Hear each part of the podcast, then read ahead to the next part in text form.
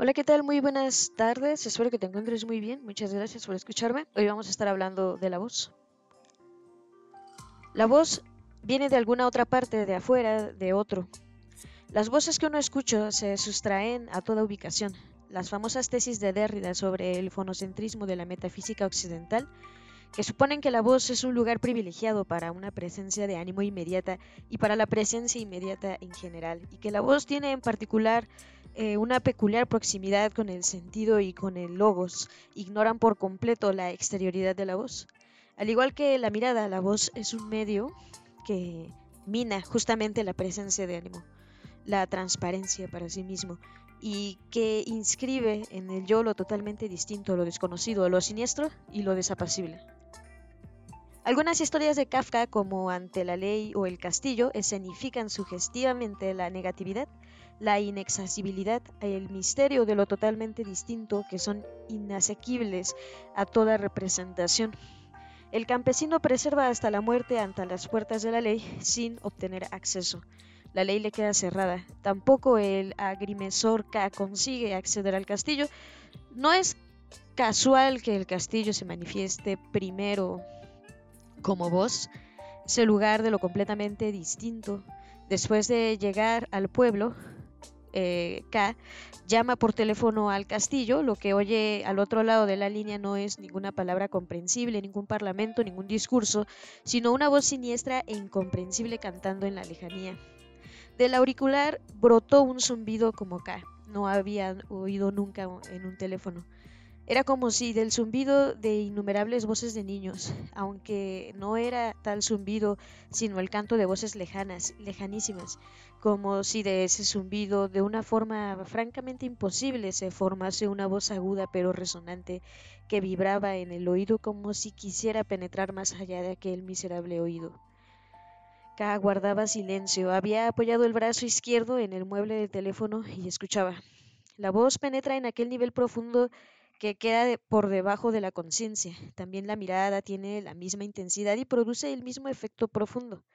Frieda, la más misteriosa posadera, tiene una mirada de especial superioridad que penetra en aquella esfera que le queda vedada al actuar consciente. Esa mirada comunica directamente con el otro que hay dentro del yo, con el yo como si fuera otro. Cuando aquella mirada cayó sobre K, a éste le pareció que había resuelto ya asuntos que lo concernían, de cuya existencia él mismo no sabía nada, pero de la que esa mirada le convenció. También la voz mina la presencia de ánimo, abre una profunda desgarradura en el interior del sujeto, a través de la cual irrumpe en el yo lo totalmente distinto. En la narración de Kafka, Investigaciones de un perro, se habla de una voz ante cuya excelsitud del bosque enmudecía, hace que el oyente quede fuera de sí. Y yo realmente estaba fuera de mí, en circunstancias normales habría estado enfermo de gravedad, incapaz de moverme, pero no pude resistirme a la melancolía que el perro comenzó a asumir como si fuera suya. Para Kafka, la voz es un medio que emplea con predilección el otro, lo completamente distinto una debilidad, una embladez metafísica, una pasividad primordial es lo único que nos hace receptivos a la voz del otro. En una carta Milena Kafka compara a los profetas con frágiles niños que oían como los llamaba la voz y se sentían eh, y sentían un miedo que les eh, el cerebro. Son frágiles en presencia de la voz poderosa del otro. También la erótica de la voz consiste en que evita que el sujeto psicológico se consolide, lo debilita. El sujeto se pierde a sí mismo, la voz conduce a la pérdida de sí. Hoy hemos dejado de ser frágiles niños. La fragilidad infantil como receptiva para el otro ya no se corresponde con el carácter de la sociedad narcisista.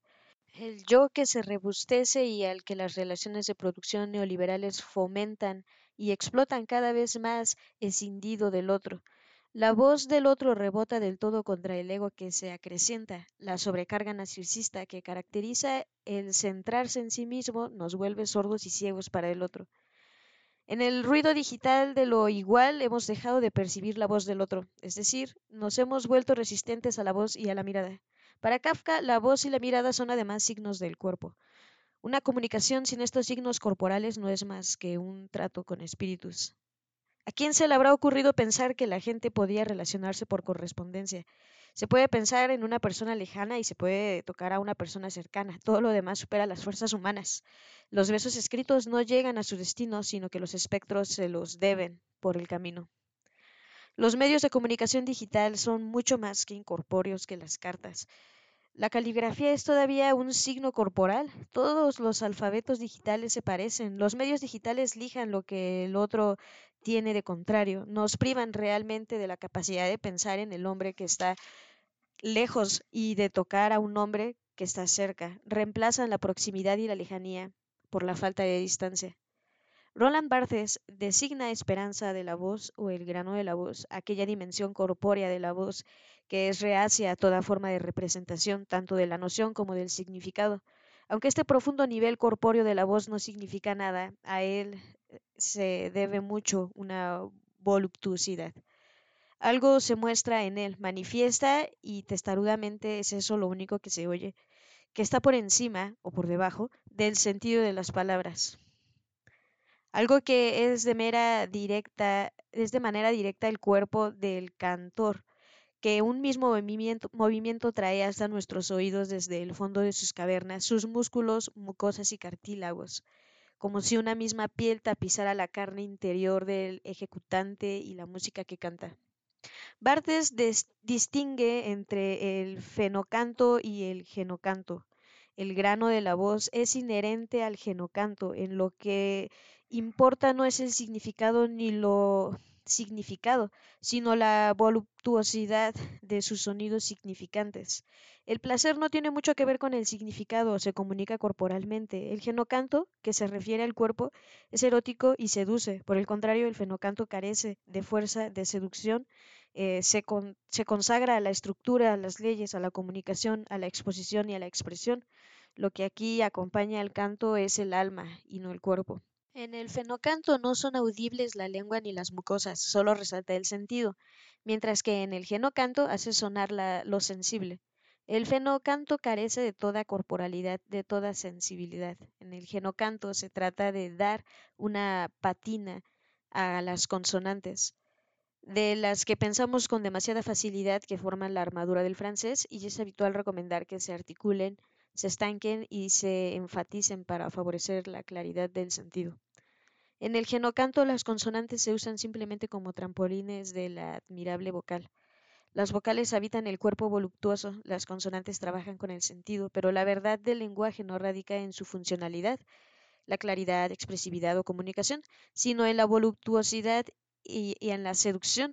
También en Novalis las consonantes representan la prosa, el significado y la utilidad, Consonado significa inhibido, ceñido, constreñido. El espíritu consonado le resulta ajena a la negatividad de lo desconocido, de lo enigmático, del misterio. Las vocales, por el contrario, son seductoras, poéticas, románticas.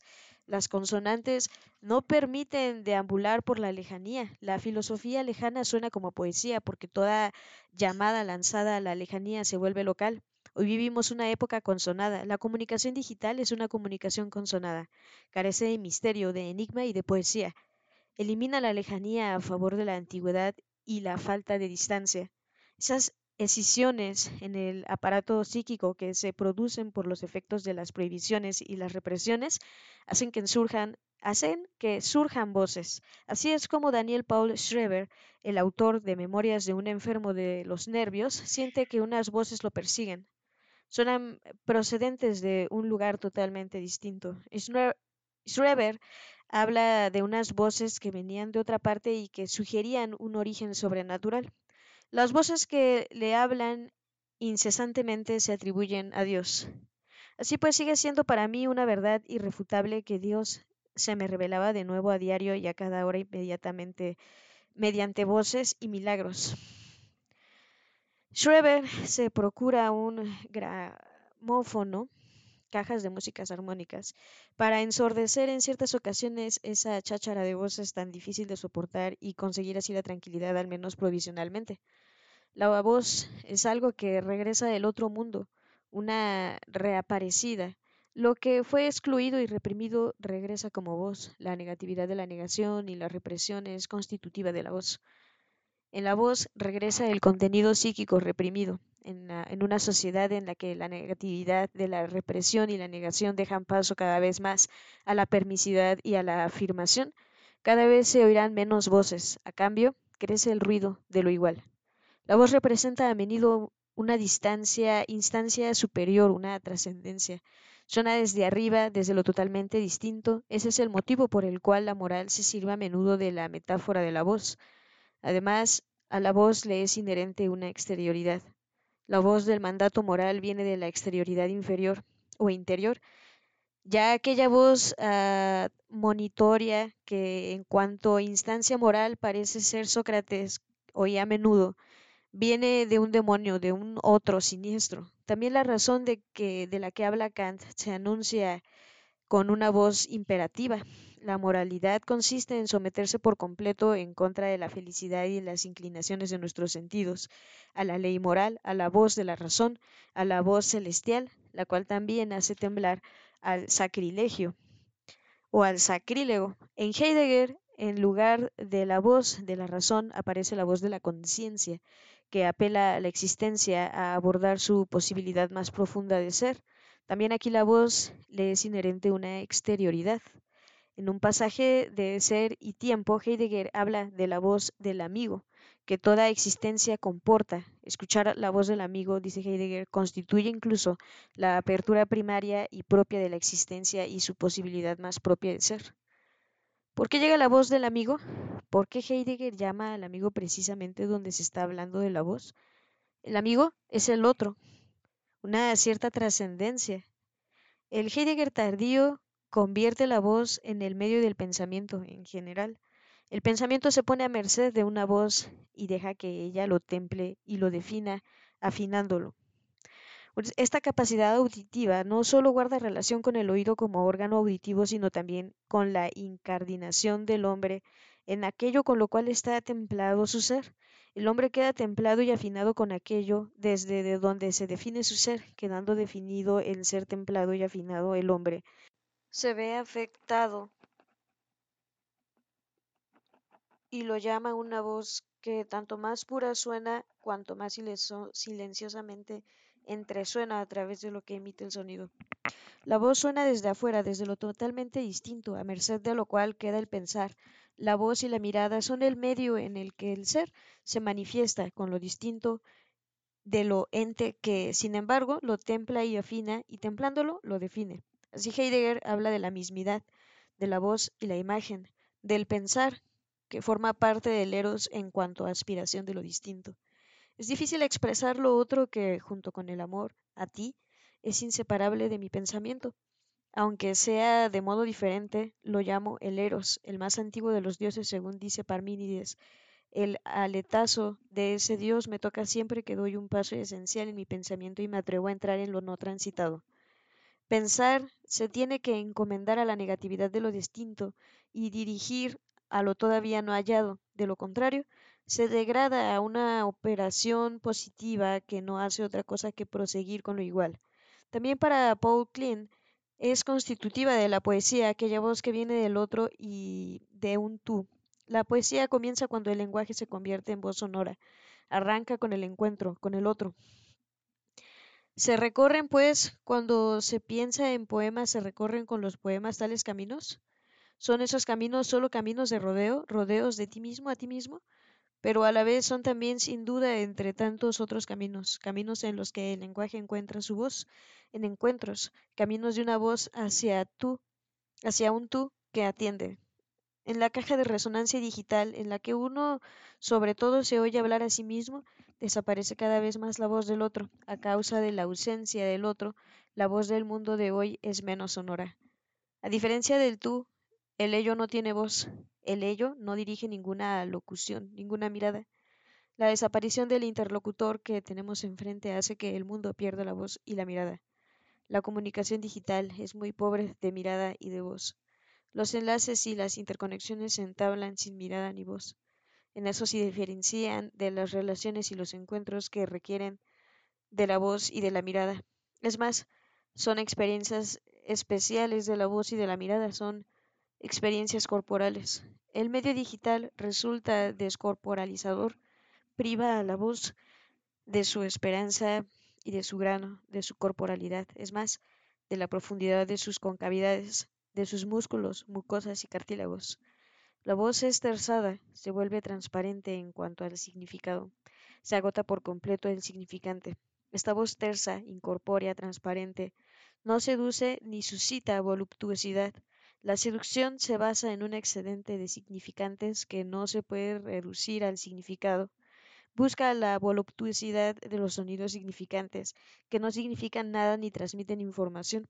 La seducción se produce en un espacio en el que los significantes circulan sin que haya puesto el significado.